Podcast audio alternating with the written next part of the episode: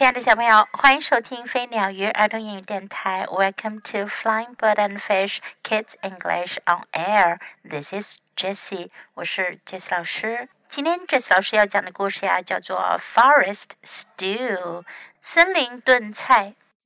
Forest Stew. Skunk put her big pot on the stove. 臭鼬把他那大锅放在炉子上。she thought to herself. I'm so hungry. I'll make my favorite stew. 她自言自语地说：“我好饿呀，我要做我最喜欢的炖菜。” Skunk put some beans in the pot. She put an onion in the pot. 臭鼬在锅里放了一些豆子，他在锅里放了一个洋葱。 she put a potato in the pot. 她在锅里放了一个土豆。She tasted the stew. 她尝了尝炖菜。It doesn't taste good, she cried. 她叫了起来，这味道不好呀。She called her friends to ask for help. 她给朋友们打电话，请求帮助。 I make great stew, Skunk told her friends. 臭鼬告诉朋友们，我做的炖菜很好吃的。But today it's missing something. 可是今天呀，少了点东西。Duck said, "Putting some rice." So skunk put in some rice. 狗狗说，放一些米进去吧。于是臭鼬放了一些米进炖锅里。Put in some carrots," said Rabbit. 兔子说：“放一些胡萝卜进去吧。” So Skunk put in some carrots. 于是臭鼬放了一些胡萝卜进去。She mixed the stew and tasted it. 她搅拌了炖菜，又尝了尝。It's getting better," Skunk said. 臭鼬说：“嗯，味道好多了。” I know what is missing," said Bear.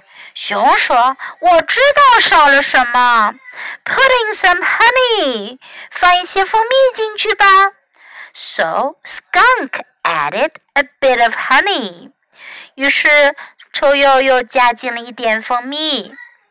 the pot was getting full, and the stew had turned gray. 锅都满了，炖菜炖得越来越浓了。But it didn't taste good. 不过味道还是不怎么样。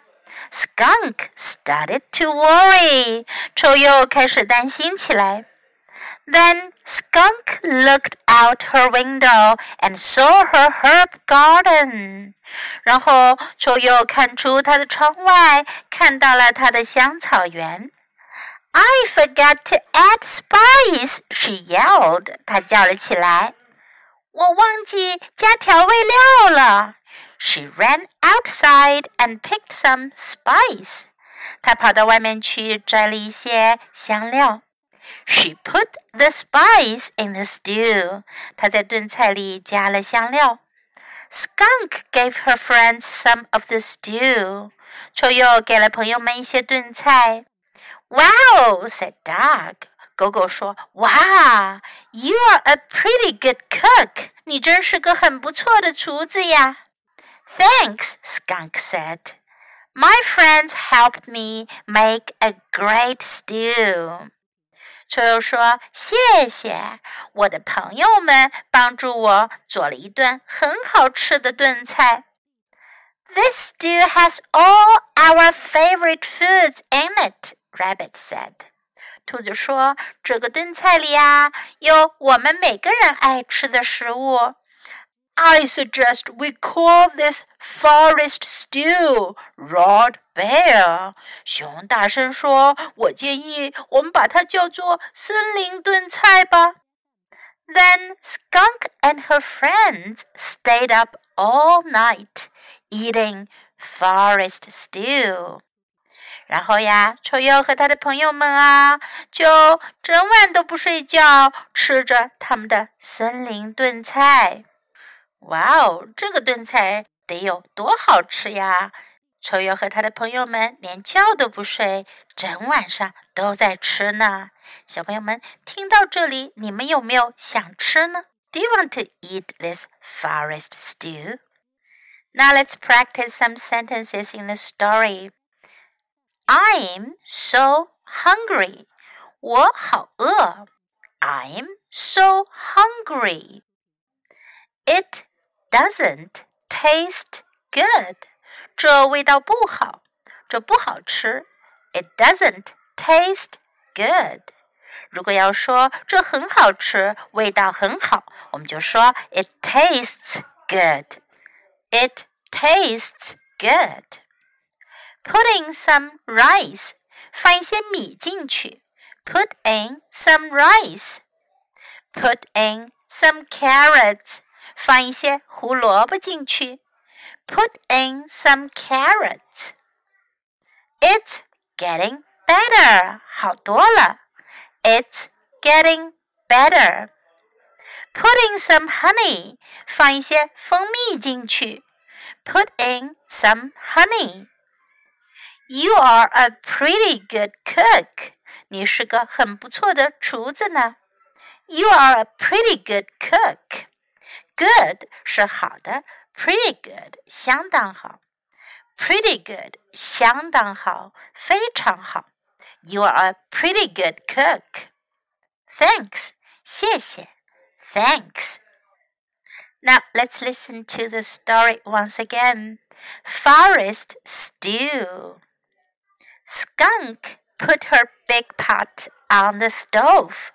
She thought to herself, I'm so hungry. I'll make my favorite stew. Skunk put some beans in the pot. She put an onion in the pot. She put a potato in the pot. She tasted the stew. It doesn't taste good, she cried. She called her friends to ask for help. Make great stew, Skunk told her friends. But today it's missing something. Duck said, Put in some rice. So Skunk put in some rice. Put in some carrots, said Rabbit. So Skunk put in some carrots. She mixed the stew and tasted it. It's getting better, Skunk said. I know what is missing, said Bear. Putting some honey. So Skunk added a bit of honey. The pot was getting full, and the stew had turned gray. But it didn't taste good. Skunk started to worry. Then Skunk looked out her window and saw her herb garden. I forgot to add spice, she yelled. She ran outside and picked some spice. She put the spice in the stew. Skunk gave her friends some of the stew. Wow, said Duck. You are a pretty good cook. Thanks, Skunk said. My friends helped me make a great stew. This stew has all our favorite foods in it, Rabbit said. I suggest we call this forest stew, roared Bear. Then Skunk and her friends stayed up all night eating forest stew. 小朋友们，兔子说：“This stew has all our favorite foods in it。”这个炖菜呀，有我们大家爱吃的食物在里面。那么，听完这个故事。Do you know what are their favorite foods？你知道他们最喜欢的食物是什么呢 What is rabbit's favorite food? What is dog's favorite food? What is bear's favorite food? 兔子、狗和熊，它们最爱吃的食物都是什么呢？如果你有认真听故事，你一定知道答案的。One more question. What is your favorite food? 你最爱吃的食物又是什么呢？Can you say it in English? 你们能用英文来说一下吗？